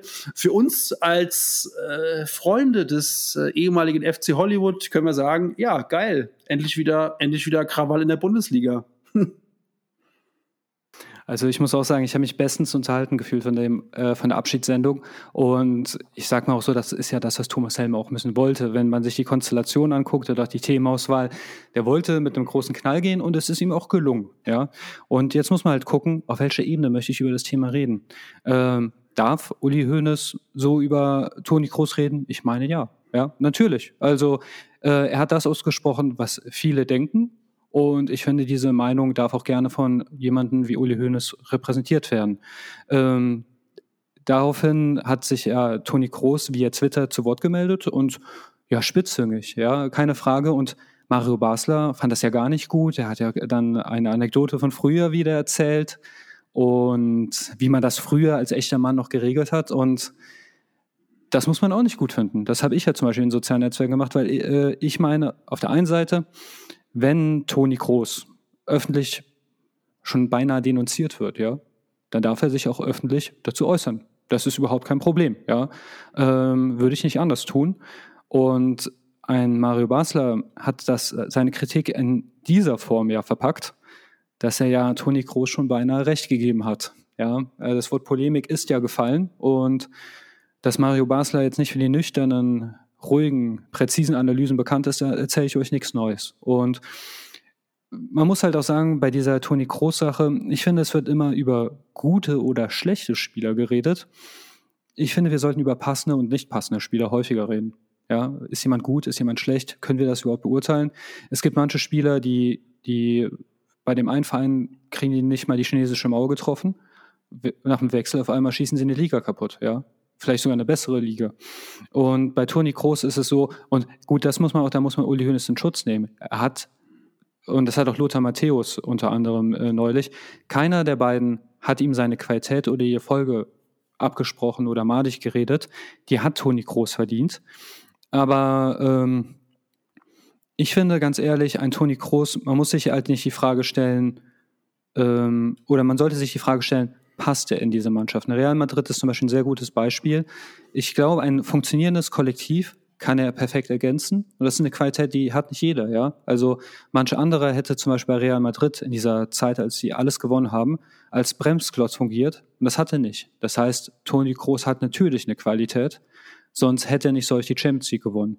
Auf der anderen Seite ist es halt so, momentan bei der Nationalmannschaft, das ist kein funktionierendes Kollektiv. Da brauchst du einen Spieler, der die Mannschaft besser macht. Und das ist Toni Kroos in meinen Augen nicht. Er ist ein bisschen in die Jahre gekommen. Er hat eine sehr überlegte, verhaltene Spielweise. Man könnte jetzt natürlich auch sagen, Querpass Toni. Beides wäre richtig. Das eine hätte nur wahrscheinlich ein bisschen mehr Klasse, wenn man sagt. Ähm, und ich finde halt, da ist er auch aufgrund seiner Geschwindigkeitsdefizite nicht der richtige Mann. Und ich hatte auch online eine Diskussion, bevor ich jetzt in den ewigen Monolog rausgehe. Gibt es auf der Position solche Leute? Ja, gibt es, aber sie sind natürlich nicht so häufig oder so auffällig, ja, wie jetzt ein Stürmer. Und der, wenn der ein Gamechanger ist, dann sieht man seine Toren. Aber ich, ich meine, Kevin De Bruyne zum Beispiel, damals, als er bei Wolfsburg war, auf einmal gewinnt Wolfsburg den DFB-Pokal, spielt eine super Saison, äh, auf einmal beginnt äh, Bastos zu, zu, treffen, als sei ja der neue Romario. Ähm, die Leute gibt es, sie sind halt selten. Daher, Toni Kroos ist ein Fußballer mit hohen Qualitäten, aber ich glaube auch einer, der nicht mehr in die nationale Elf passt, ich, den man auch nicht hätte mitnehmen müssen. Ja, also das ist natürlich jetzt ein, ein Riesenthema. Über die Qualität von Toni Kroos müssen wir, glaube ich, nicht reden. Ähm, ich frage mich, in welcher Rolle war eigentlich Uli Hoeneß da? Was ist der, hat er auch irgendein Amt beim FC Bayern? Was ist der Ehrenpräsident oder was ist der noch? Er ist Ehrenpräsident. Okay, Ehrenpräsident. Also hat er aber keine Funktion mehr aktuell, ne? Ja, aber ich sag mal so, selbst wenn du keine, wenn Nee, du nee, als ich- Experte ich- eingeladen, achso, genau. Ich wollte nur wissen, was er für eine Funktion hat. Also beim FC Bayern hat er ja keine Funktion mehr. Die Frage ist halt, ähm, hätte er jetzt als Experte beim, bei Sport 1 so, so klar und analytisch, wenn das auch richtig ist, vielleicht über einen Spieler des FC Bayern gesprochen? ist immer ein, ah, es ist ein krasses hätte wäre wenn ich weiß auch worauf du hinaus willst und Nee, ich will, glaube, nichts, ich will eigentlich auf gar nichts hinaus. Ich wollte nur wissen, ob, ob, du, ob du glaubst, dass er das gemacht hätte. Als Experte bei RTL auf den Bayern-Spieler so rumgekloppt. Also wenn ich jetzt, wie ich Uli Hoeneß einschätze, er schützt seine eigenen Spieler. Ähm, er geht aber auch manchmal hart ins Gericht, wenn ihn jemand enttäuscht hat. Also Costa, ähm, Fußballsöldner, Bernard, Scheißdreck und auch Groß. Wobei Groß, muss man sagen, im Gegensatz zu den anderen beiden, obwohl Costa hat auch sehr hart äh, dieses Image erarbeitet, aber der Groß, der hat ja auch keine Gelegenheit in den letzten Jahren ausge, äh, ausgelassen, sich über den FC Bayern zu äußern. Das hat sich ein bisschen hochgeschaukelt und ähm, ich verstehe, dass da so eine gewisse Wut auf, also ich, ich höre das sehr häufig in der Fanbase. Toni Kroos hat sich damit nicht beliebt gemacht, sich ständig über den FCB zu äußern. Und ich glaube, der Uli, der hat dann halt auch dankend die Chance angenommen, ein bisschen Dampf abzulassen. Und das glaube ich eben auch. Also ich glaube eben auch, dass sich da einiges hochgeschaukelt hat, so wie du das gesagt hast. Und Uli Hoeneß hat einfach die Situation ergriffen und hat einfach gesagt, so jetzt äh, Doppelpass, äh, habe ich nochmal jetzt die große Bühne und kann mich nochmal dazu äußern. Ähm, ja, das war insgesamt in der Sequenz war es ein sehr guter Auftritt von Uli Hoeneß. Er hat nachher, was das Thema Katar angeht, richtig auf den Sack bekommen und ist da auch argumentativ ganz schön vorgeführt worden. Ähm, darüber redet leider niemand, aber äh, insgesamt war das für uns alle wieder mal eine unterhaltsame Doppelpass-Folge, die man auch pod als Podcast wunderbar sich anhören konnte. Zu Mario Basler noch ein Satz. Ich finde es ganz witzig, dass Mario Basler sich äußert ähm, im Doppelpass zu dem Thema und dann sagt, naja, das ist halt so typisch heute, diese Spieler, dann schreiben sie irgendwas ins Internet rein. Ja, ich habe mal ein bisschen recherchiert. Mario Basler ist damals, nachdem er da in der Pizzeria sich mit Sven Scheuer geprügelt hat, ähm, äh, ist er suspendiert worden, musste alleine trainieren und hat zu Ottmar Hitzfeld gesagt, ja, Trainer, ähm, ich trainiere lieber am Sonntag, da ist hier weniger los, ähm, da ist nicht so viel Bohai an der Säbener Straße, da ist nicht so viel Medienaufwand. Hat Hitzfeld wohl gesagt, ja, mach das mal. Und dann ist Mario Basler sonntags an der Säbener Straße vorbeigefahren und dann zum Münchner Flughafen, da hat sich den Doppelpass gesetzt und hat da mal kurz die Wahrheit erzählt. Also da muss man einfach ganz ehrlich sagen, das ist halt auch einfach Mario Basler. Hat er vielleicht vergessen, dass es ist aber nachzulesen noch in den Zeitungen. Und ja, letztlich ähm, haben wir da doch wieder einen unterhaltsamen Sonntagvormittag gehabt, dank Uli, Mario und den anderen Herrschaften im Doppelpass. Und ähm, jetzt gucken wir mal. Ähm, Und der Dame, die die Tweets vorlesen. Genau, darf. und Wir der Dame, und der. Dame, die die Tweets vorlesen darf, das macht den Doppelpass dann auch rund, dass das dann so aufgebaut ist. Ähm, ja, schließen wir die EM einfach ab und ähm, elf des Turniers, was war so, ähm, was war so deine Mannschaft des Turniers? Wo hast du ähm, Spieler, von denen du sagst, das wäre meine Best of All-Stars? Lassen wir sie gegeneinander antreten. Ähm, ich spiele im 4-3-3 und du? Äh, ich spiele tatsächlich mit einem System, das nicht zulässig ist, sehe ich gerade. Egal. Einem äh, 4-5-2. 4-5-2 wird Ähm, schwierig. Ähm, ja, ähm, ich äh, wechsle dann auf ein 4-4-2. Okay, ähm, ich spiele mit Schmeichel im Tor. Oh, gute Wahl. Ich habe Donnarumma, Donnarumma, Don, ach, du weißt, wen ich meine, den großen Italiener. Mhm. Ähm, Donnarumma, genau. Ähm, ja, das ist doch schon mal, haben wir schon mal zwei gute Torhüter. Äh, Innenverteidigung habe ich Kier und Maguire. Uh, das mit Maguire kannst du mir gleich mal erklären. Ähm, ich habe tatsächlich die italienische Innenverteidigung, Chiellini und Bonucci. Ich finde, die alten Hasen haben es toll gemacht. Hm, Maguire hat keinen Zweikampf verloren. Ja, aber dafür sich den Kopf gefasst, als der Ball, der Fuß nicht mal 30 Zentimeter, hätte ein ganzes Schullineal dazwischen gepasst. Ja, deswegen schmeißt ja niemand aus der aus meiner aus meiner aus meiner Elf. Chiellini hat auch mit einem taktischen Foul ähm, Saka Saka ähm, das Trikot fast ausgezogen. Hättest du ihm äh, hättest du ihm rot gezeigt? Weil ich ah, hätte es tatsächlich getan. Ja, rot. Ey, der ist 100 Meter vom Tor entfernt und ähm, Saka hat das. Das tut schon weh. Saka hat aus elf Meter nicht getroffen. Ach so, du würdest du würdest das würdest das wegen ähm, der Schmerzhaftigkeit der Aktion. Ich würde also mich bei halt, Schweizer Trikots. Ich hätte mich äh, halt von früher. Ich hätte halt gerne Twitter gesehen, wenn das ein Engländer gemacht hätte in der Situation. Ich glaube, die hätten, ähm, die hätten gefordert, dass man den ähm, noch äh, in den Tower wirft und äh, ihn dann in den zehn Jahren vierteilt. Äh, da es aber jetzt Chiellini, Chiellini war, war das vollkommen okay und war eine super Aktion. Der kultige Chiellini. Genau, Kult, Kult, Kult. Kult Chiellini mit Gaga-Foul, schreibt die Bild wahrscheinlich gestern. Ich habe es nicht gelesen. Ähm, gut, äh, meine Innenverteidigung Kier und Maguire, da habe ich einen schönen Unterarm tätowierten und einen Engländer. Ähm, ich sag mal so, an der Tür kommt keiner vorbei. Dann habe ich rechts und links in der, in, in der Außenverteidigung habe ich, hab ich hier zwei, zwei Künstler, Spinazzola und äh, Dumfries. Dumfries? Dumfries? Ich weiß es nicht. Der, der coole Holländer. Das ist meine, sind meine ja, Außenverteidiger. Ja, dann müssen wir den klonen, weil den Dumfries, Dumfries oder wie auch immer er heißen mag, den habe ich auch. Ich habe aber auch, weil er einfach qualitativ bestimmt nicht der beste Linksverteidiger, aber für mich einfach die größte Überraschung war, den Guardiol mit reingepackt. Mhm. Ja, ohne Kroaten kannst du aus der Elf nicht rausgehen, da kannst du ja nicht mehr einreißen dann. Das geht natürlich nicht. ähm, ich muss natürlich in der, in, in, in der, im Mittelfeld ganz klar, ähm, nehme ich natürlich ähm, jemanden von Tottenham, Heubier. Ähm, den fand ich im ganzen Turnier über gut. Ähm, ich nehme den ganz, ganz jungen Petri, äh, 18 Jahre alt, ähm, und da sage ich nur Petri Heil, ähm, als alter Angler, äh, super Spieler. Ähm, und da habe ich direkt auch meinen mein, mein, mein Youth, Youth Kicker des, des Turniers. Und dann ähm, äh, Insigne. Ähm, auch ein geiles Turnier gespielt und dann habe ich, glaube ich, ein ziemlich offensives Dreier-Mittelfeld. Wie sieht dein Mittelfeld aus?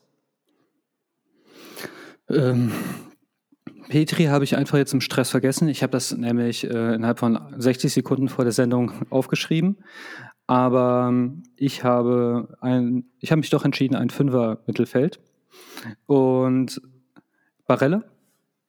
Also ich finde, er hat das schon sehr stark gemacht. War ein bisschen unauffälliger, aber ich fand, der war sehr, sehr wichtig. Ähm, tatsächlich noch einen zweiten Kroaten. Äh, Luka Modric in jedem Spiel einfach komplett die Fäden gezogen.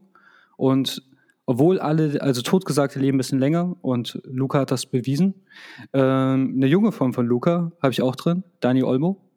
Ich finde, er hat ein tolles Turnier gespielt, hat leider seine Leistung nicht belohnt, aber hätte er einen Elfer reingemacht, ähm, der hätte auch Potenzial gehabt, echt so der MVP des Turniers, nee, sorry, Star des Turniers oder wie würde man es nennen? Also es gibt ja keine Most Value Player mehr.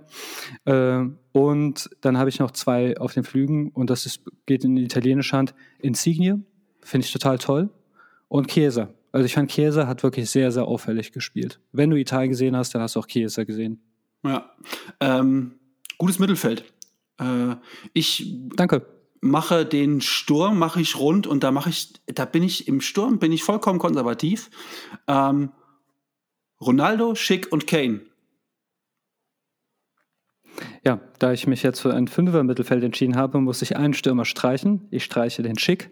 Und zu deiner Überraschung Harry Kane. Also ich finde Harry Kane eigentlich von der spielerischen Leistung hätte ich ins Jetzt hast du aber 4-5-2, ne? Du hast 4-5-2. Äh, nee, 4-5-1, oder? Weil du zwei Stürmer gerade genannt hast. Oder nimmst du nur einen Stürmer? Den Schick habe ich ja gestrichen. Ah, genau. den hast du gestrichen, den, okay. Ähm, ähm, und den Kane lasse ich aber da, weil ich finde halt einfach, er und Sterling die, das waren die Engländer, die gespielt haben. Sterling kann ich nicht reinnehmen, weil er halt einfach in jedem Spiel durch Unsportlichkeiten aufgefallen ist. Für mich zählt das immer mit rein. Ähm, Finale, wie er da auch versucht hat, einen Elfmeter zu schinden, das, das, also, da hast du, glaube ich, sogar was getwittert. ähm, Sterling, glaube ich, mit so einem Smiley Augenverdreh. Ja, das, das, so. Augenver das Augenverdreh ähm, ähm, genervt sein Smiley, also mein Unterrichtsgesicht. ja, ähm, das, äh, ja, Sterling, mh, hm, ja, nee, aber der, spielerisch war der schon gut. War der also, schon, war der schon toll. Ähm, aber klar, äh, da ist natürlich ähm, Kane, Ronaldo, Schick. Das ist natürlich eine offensive Dreierreihe. Ähm, da äh, wüsste man gar nicht, wer da das Alpha-Tier ist in dieser, in dieser Dreierreihe. So insgesamt ähm, war das so, war das so meine Elf. Äh, wenn ich die Schrottelf aufnehme, äh, die Schrottelf kann ich ganz kurz sagen, äh, siehe England gegen Deutschland. Diese Aufstellung nehme ich als Schrottelf der EM. Bitte können Sie ja einfach abschreiben. Ähm, du hast deine Türken schon verdrängt. Ja, äh, ich sag mal so, da war noch meine, meine, ähm, meine Erwartung nicht besonders hoch. Da war mir eigentlich klar, da wäre es unfair, die, ähm, die ähm, als Schrott als Schrottelf zu, zu, zu bewerten. Da nehme ich dann doch einfach unsere deutsche Nationalmannschaft ähm, aus dem Spiel gegen die Engländer. Ja, also Harry hat sich auf jeden Fall mein Herz gespielt. Also ich, ich merke jetzt, warum du den ganze Zeit so abfeierst. Ich, äh, unauffällige Type, äh, physisch sieht er eigentlich limitiert aus mit seiner Größe und seiner Statur. Aber ich, wie gesagt, ich fand es auch nicht schlimm, dass sich ein bisschen fallen lässt. Er nimmt Geschenke an. Da, wenn ein Körperkontakt auch besteht, der ernst zu nehmen ist, dann kann man es ja probieren. Das ist ja nicht so wie meist geisterhafte Dinge, die wir bei diesem Turnier gesehen haben. Und er ist da, wenn man ihn braucht. Also finde ich gut. Ja. Mag den. Satz des Turniers am Ende von Harry Kane ähm, hat er gestern in der, ähm, ich glaube, er hat es gestern getwittert oder ich habe es bei Insta irgendwo gelesen. Ähm, wer im Internet hetzt, kann nicht Fan von uns sein. Ich finde, damit ist eigentlich alles gesagt. Ja, also hetzen, nein, kritisieren natürlich. Ja, ja, ja. ja kritisieren. Ja, also ich glaube, zwischen kritisieren und hetzen gibt es nochmal einen, einen, gewaltigen Unterschied. Ähm, von daher äh, glaube ich, mit diesem, Wobei, in einem Punkt, mit diesem Posting, die, oh, mit diesem Posting hat er, glaube ich, vieles richtig gesagt. Äh, was die Sperrung angeht, äh, über diese kleinen Emojis, ähm, nach, nach, den, äh, nach dem Finale habe ich das tatsächlich mal verstanden. Das ist offensichtlich kein deutsches Ding, aber dieses Affen-Emoji, das wird ja offensichtlich im angelsächsischen Raum wirklich dafür verwendet. Äh, das, das, deshalb kommt uns das so absurd vor. Aber gut, vor allem, weil ich wurde gesperrt, weil ich es in Verbindung mit drei weißen, alten, weißen Männern gemacht habe, ja. Ja, aber. Du wurdest aber auch aber, von, von Twitter Deutschland gesperrt und nicht von Twitter äh, England. Also, das muss. Äh, da finde ich, haben, nee, haben die eine Verantwortung. Nee, ich will nur sagen, da kommt das scheinbar wirklich her, dass man dieses Affen-Emoji ähm, ich habe jetzt wirklich im deutschen Twitter nie gesehen, ähm, dass man das Affen-Emoji groß, im großen Stil benutzt hätte, um rassistisch zu beleidigen. Scheint im Ausland wirklich anders zu sein. Ja. Ähm, gut, äh, ist die EM, die, die, die EM vorbei. Das Gute ist, ähm, wir haben jetzt hier wieder eine Stunde zehn gequatscht über eine EM, die ja keiner geguckt hat. der große. Äh, ein, eine Zahl habe ich doch. Ja, ja. Ich nämlich auch. Ja, äh, das Finale, das niemand gucken wollte, äh, niemand. hatte mehr Zuschauer als 2016. Boykott. Das Finale. Genau. Boykott des EM-Finales hat gewirkt. Äh, mehr Zuschauer als 2016. Ähm, Corona und ähm, zahllose Tweets. Ach, war wieder Fußball gestern Abend, gar nichts mitbekommen. Mhm. Ja, herzlichen Glückwunsch. Ähm, ja, also wir haben, glaube ich, alles rundherum auch genug kritisiert aber wir haben halt auch einfach gerne Fußball geguckt in den letzten vier Wochen. Also ähm, von daher müssen wir darüber nicht kommen, äh, nicht, nicht großartig sprechen. Ähm, das nächste Turnier wird, wird viel, viel krasser noch diskutiert werden, das weiß ich jetzt schon. Ähm, bis dahin ist aber noch eine Menge Zeit. Äh, Im Sommer steht Olympia an. Ähm, die Bundesliga geht, ne, geht, geht also zweite Liga geht gefühlt über nächste Woche wieder. In zehn Tagen. In zehn Tagen spielt der HSV schon wieder. Äh, Pokal ist auch noch demnächst. Also es reißt nicht ab. Olympia übrigens habe ich eben gerade gelesen. Oh Gott, es ist auch so bitter, wirklich. Das kann man sich gar nicht erklären. Ähm, wir haben ja wirklich jetzt eine geile U21 und Stefan Kunz fährt mit 18 Leuten zu Olympia statt 22 vier Leute, vier Plätze kriegt er gar nicht besetzt, weil kein Verein, kein großer Verein ihn unterstützen möchte. Ähm, Finde ich extrem bitter. Ist ein bisschen so wie, ähm, wie bei mir früher im Tennis in der, in der Batsch-Klasse.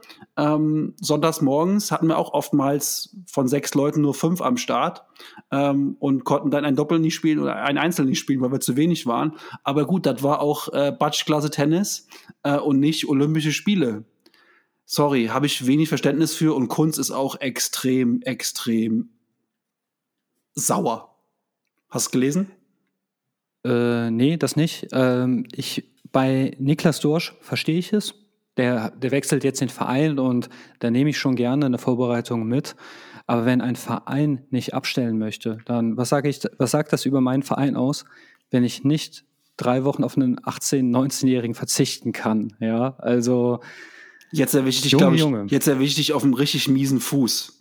Ich wollte das eben eigentlich gar nicht sagen, aber jetzt hast du mir den Ball hingelegt, den muss ich, muss ich verwerten. Kunz hat sich tierisch über den FC Bayern aufgeregt. Weil die den dritten, ja. weil die den fünften Torwart, nee, die wollen den dritten Torwart nicht abstellen. Ich weiß gar nicht, wie der heißt. Irgendwas mit Hoffmann, glaube ich. Nikolas, Jens, irgendwas, keine Ahnung. Muss ich, müsste ich jetzt nochmal nachlesen. Aber sinngemäß haben sie sich darüber aufgeregt, dass die den nicht abstellen wollen, aber Neuer hat ja wohl noch länger Urlaub und dann ist nur noch Ulreich da und dann haben sie halt noch den und der Torwart Nummer 4 und 5 von den, also ich sag jetzt mal Amateure, ist ja das dann die, die, die, die Regionalliga, nee, die ähm, U21. Ähm, die sind wohl beide verletzt aktuell, sodass die von fünf möglichen Torhütern nur, nur drei haben, äh, eigentlich nur zwei haben und dann Angst haben, dass sich Ulreich verletzen könnte und dann im Pokal müsste dann Neuer und irgendwer auf der Bank sitzen. Und deswegen lassen die ihn nicht lassen die ihn nicht fahren zur, zu Olympischen Spielen. Und Kunz hat auch gesagt, er kann das bei allem vollkommen verstehen, dass dass ähm, da Vereine auch das kritisch sehen wegen der langen, wegen der kurzen Vorbereitung. Und äh, erster Bundesligaspieler und so weiter und so fort. Und Olympia passt gar nicht ins Programm. Und dann die Reise nach Tokio und so weiter und so fort. Er hatte auch Verständnis für, er hat sich halt nur, er hätte sich einfach ein bisschen mehr Unterstützung gewünscht und man muss halt einfach sagen, jetzt sind es wirklich Vereine wie Union Berlin, FC Augsburg und Hertha, die, die da die Fahne hochhalten. Und Union Berlin finde ich halt noch mal krasser. Ich weiß, wir beide haben unser Problem mit denen, weil äh, auch zu kultig, der Kultclub aus Kult Berlin. Ähm, Sehr kultig. Äh, extrem kultig, aber die haben halt diese komische nicht Euroleague, das heißt ja anders, das heißt ja ähm, Conference League. Conference League, genau. Und die fällt ja irgendwie jetzt, die fängt ja, das ist ja wie, wie früher der UI Cup, den spielst du ja im Sommer. Ähm, und äh, trotzdem äh, stellen die drei Leute ab, unter anderem Max Kruse. Also, das finde ich, muss ich leider würdigen, auch wenn ich den Verein ansonsten kritisiere. Zwei Dinge dazu. Also, natürlich, ähm, Bayern München finde ich schon gut aber ich finde da nicht alles gut. Also ich mache mich ja regelmäßig äh, zum äh, Judas meiner Timeline, indem ich sage, der FCB war schon mal deutlich sympathischer. also ja, und das geht dann eher so in die Habenseite rein. Äh, Punkt zwei ist, ich finde es sehr schade, dass die Olympischen Spiele im Fußball so einen niedrigen Stellenwert haben, weil andere Sportarten werden die Ligen verschoben, kleinere natürlich, oder aber ich würde mir einfach wünschen, dass man halt ähnlich wie bei einer WM oder EM im Handball ist es ja zum Beispiel so, ähm, da ist Olympia ein gleichwertiger Titel und ich hätte mir gewünscht, dass das im Fußball genauso wird. Ja, dann total. Startet halt die Liga später, ähm, dann, dann werden die Leute jetzt natürlich sagen, ja, okay, aber so viele Spiele, ja, bin ich auch bei euch. Äh, letzten Endes muss man sich halt fragen, wenn ich immer mehr Turniere mache und auch ohne zusätzlich gutes Olympia, haben wir das Problem. Wenn ich ganz halt neue Wettbewerbe kreiere, dann muss ich halt aber auch die alten reformieren. Also zum Beispiel EM-Qualifikation, WM-Qualifikation. Man hat ja auch irgendwann mal das, das wunderbare, den Budenzauber, das äh, Hallenmasters hat man ja auch irgendwann abgesch äh, abgeschafft. Zu Recht, weil da haben sich die Leute immer schwerst verletzt. Zu, ähm, auf dem Hallenboden passiert das halt schnell. War, aber auch Nein, eigentlich, sagen, ganz, war eigentlich auch mal ganz geil, das Hallenmasters.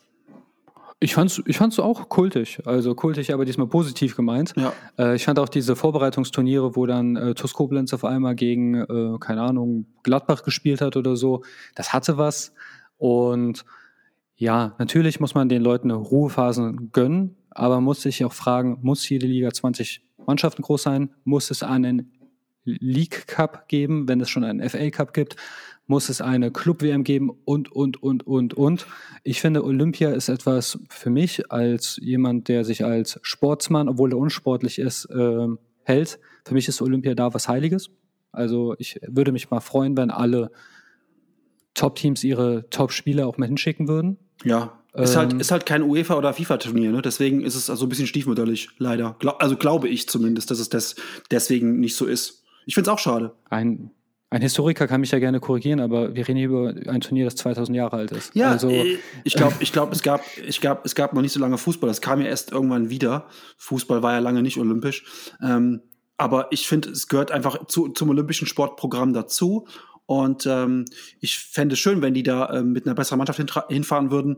Äh, in Spanien übrigens ist es, äh, gibt es dafür extra ein Gesetz wo wir eben schon bei Gesetzen waren. In Spanien gibt es ein Gesetz und die stellen auch ähm, sechs EM-Fahrer extra ab. Und die müssen da mit, cool. mit einer Top-Truppe auflaufen und die werden da hier mit äh, Petri und das ganze Programm werden die da, werden die da auffahren. Also ähm, ja, wir fahren halt jetzt mit 18 Leuten von 22 hin. Das ist wirklich, das ist einfach, ich muss mal ganz ehrlich sagen, ich finde das komplett blamabel. Das ist richtig blamabel für uns, dass wir da vier Kaderplätze nicht besetzt kriegen. Also mal ganz ehrlich, Leute, was ist da beim DFB und bei allen Bundesliga- und Zweitligavereinen schiefgelaufen? Klar, da haben sich so Leute verletzt und ich, ich, will auch den Namen Dorsch gar nicht erwähnen. Hätte ich gerne gesehen, weil ich den geil finde, dass er jetzt da mit seinem neuen Verein und Ismail Jakobs, der jetzt nach Monaco wechselt zu, zu Nico Kovac vom FC, ähm, will auch nicht daran teilnehmen. Kann ich auch alles nachvollziehen. Äh, Wagnumann vom HSV hat sich noch verletzt. Der kann, der kann nicht. Aber es werden sich doch noch irgendwo vier Leute finden, die da, die da hinfahren wollen. Jetzt mal ganz im Ernst. Also, der der weltgrößte, der weltgrößte Verband. So eine Blamage bei Olympia. Also, ich krieg da, krieg da wirklich, ich finde da keine Worte für. Aber ich, ich sehe eine Lösung dafür. Du Bitte hast zwei. Ferien. Ja, und ich habe noch meinen kompletten Jahresurlaub und wir haben ja jetzt äh, Juli. Also Stefan, wenn du zwei Jungs brauchst, die zumindest Stimmung reinbringen und ein bisschen Erfahrung, äh, die auch aus Koblenz sind. Kunst, Kunst war in Koblenz. Also ich meine, wir haben eine Verbindung zu ihm irgendwie. Der war schon mal hier in, in unserer Stadt ähm, als Manager bei der TUS. Ich finde auch in meinem Lebenslauf würde sich das echt gut lesen. Goldmedaillengewinner. Ja, einfach nur mal, ach, wenn nur da stehen würde, Olympiateilnahme 2021. Nein, ähm, ein Christian Juric kommt, um zu siegen. Ich bin, ich bin geimpft. ich kann mit. Also kein Ding. Ähm, ich bin am Freitag geimpft. Ja, also dann, da hast du noch zwei Wochen Zeit, bis du im Start ist. Ja, würde, Stefan. Würde, funkt ja, würde, bereit. würde funktionieren. Ähm, allerdings muss ich ganz ehrlich sagen, ich glaube, für 90 Minuten reicht es bei mir nicht, aber das ist nur eine gewagte These. Ähm, ja, also. Torhüter. Torhüter. Ja, genau. Ähm, ich würde sagen, ähm, das war so der Blick in die Sommerpause. Wir werden uns garantiert ähm, nochmal melden. Wir wissen jetzt noch nicht genau wann. Also wir machen jetzt erstmal Sommerpause. Wir brauchen nach dem Turnier, müssen wir erstmal in Urlaub fahren. Ähm, Chris nach Kroatien, wird sich da eine Yacht mieten. Nein. Und durchs Mittelmeer schippern ähm, und da äh, Lieder singen auf einer Yacht und sich dabei mit dem Handy filmen und das bei Insta posten. Ähm, ich, ja. werde, ich werde mich einfach, ähm, ich werde mich einfach irgendwie, äh, ich bleibe in Deutschland, äh, mache da ein bisschen Urlaub, ein bisschen abschalten. Ähm, wir brauchen jetzt mal so vier Wochen Pause mindestens und melden uns dann irgendwann wieder, vielleicht spontan, wenn plötzlich nach dem Pokal aus Julian Nagelsmann beim FC Bayern rausgeschmissen wurde. Spätestens dann nehmen wir nochmal eine Folge auf. Oder wenn ähm, ansonsten Pokal, Bundesliga, Champions League, Olympia-Finale, doch mit deutscher Beteiligung, äh, vielleicht hauen wir dann spontane Folge raus. Ihr werdet es über die sozialen Netzwerke erfahren. Ich finde, wir sollten das handhaben wie Batman. Batman kommt dann, wenn er gebraucht wird. Genau. Also, so machen wir das. Das ist ein guter Plan. Ähm, von daher würde ich sagen, das hat eine Menge Spaß gemacht. Äh, wir haben gefühlt 20 äh, Stunden Podcast aufgenommen zu, zu vier Wochen EM. Dafür, dass wir so ein kleines Projekt gestartet haben, fand ich es eigentlich ganz witzig. Äh, und es hat mir eine Menge, Menge Freude bereitet und hatte auch jetzt heute nochmal therapeutischen, therapeutischen, äh, ja, wie soll ich sagen, einen therapeutischen Effekt auf mein, auf mein England-Elfmeter-Trauma. Ja, und ich will an dieser Stelle erstmal dir danken. Mit dir hat es richtig Spaß gemacht, Vielen Dank. die Europameisterschaft zu gucken. Dem Krischern, dass er uns überhaupt das alles ermöglicht hat. Ich glaube, unter den Krischern wären wir nie in der Lage gewesen, das so schön aufzuziehen. Also, falls du das hörst, Chris. Äh, ich hoffe, der danke. hört das. Wobei, wahrscheinlich ist er noch bei Folge 3 gerade oder so. Der hört, der hört die Folgen so ein bisschen zeitverzögert und ist noch bei Folge 3. Ja, und natürlich aber auch den ganzen, also wir sind wirklich verblüfft, wie viele Leute uns beim Schwätzen zuhören und die ähm, auch in sozialen Netzwerken von uns Werbung gemacht haben, uns bei Apple beworben haben, bis auf der eine, der uns einen Stern gegeben haben, hat, den mag ich liebe, nicht. Liebe, aber liebe, liebe Grüße da an meine Ex-Freundin. und ähm, nee, aber ihr seid auch toll und ich also mir persönlich hat es halt auch immer nochmal, ich hatte immer Lust, aber ich hatte noch ein bisschen mehr Lust, als ich gesehen habe, ach krass, da hören uns wirklich Leute zu und auch natürlich bei den Gästen. Ähm, weißt du, da, da, den Podcast gibt es keine paar Wochen, dann kommt ein Hendrik vorbei. Max, ja, klar, Max. Ein anderer Max, toll. Ja, Max, Max, Hendrik, äh, danke an die Gäste, ähm, die sich da äh, Zeit für genommen haben. Ähm, Danke an die Hörerinnen und Hörer und die, die alle Werbung gemacht haben. Ja, das war wirklich gut. Ähm, und das ist dann auch so gut geworden, dass wir gesagt haben, wir werden ähm, die neue Saison, wenn nicht auch nicht regelmäßig, irgendwie jede Woche eine Folge, wir werden einfach spontan gucken, wenn wir Bock haben, irgendwas zu machen, dann machen wir das und ähm, dann äh, auch wieder gerne mit Gästen. Und ansonsten, ähm, ja, wenn der HSV spielt, dann sind wir auf dem anderen Podcast. Also das hier ist ein Spin-off von der Klönstuf. Und wenn dann demnächst der HSV äh, erstmal mit drei Siegen in die Saison gestartet ist, dann äh, sind wir auch wieder bei der Klönstuf am Start. Wenn die, wenn die die ersten Spiele verlieren, habe ich da keinen Bock drauf.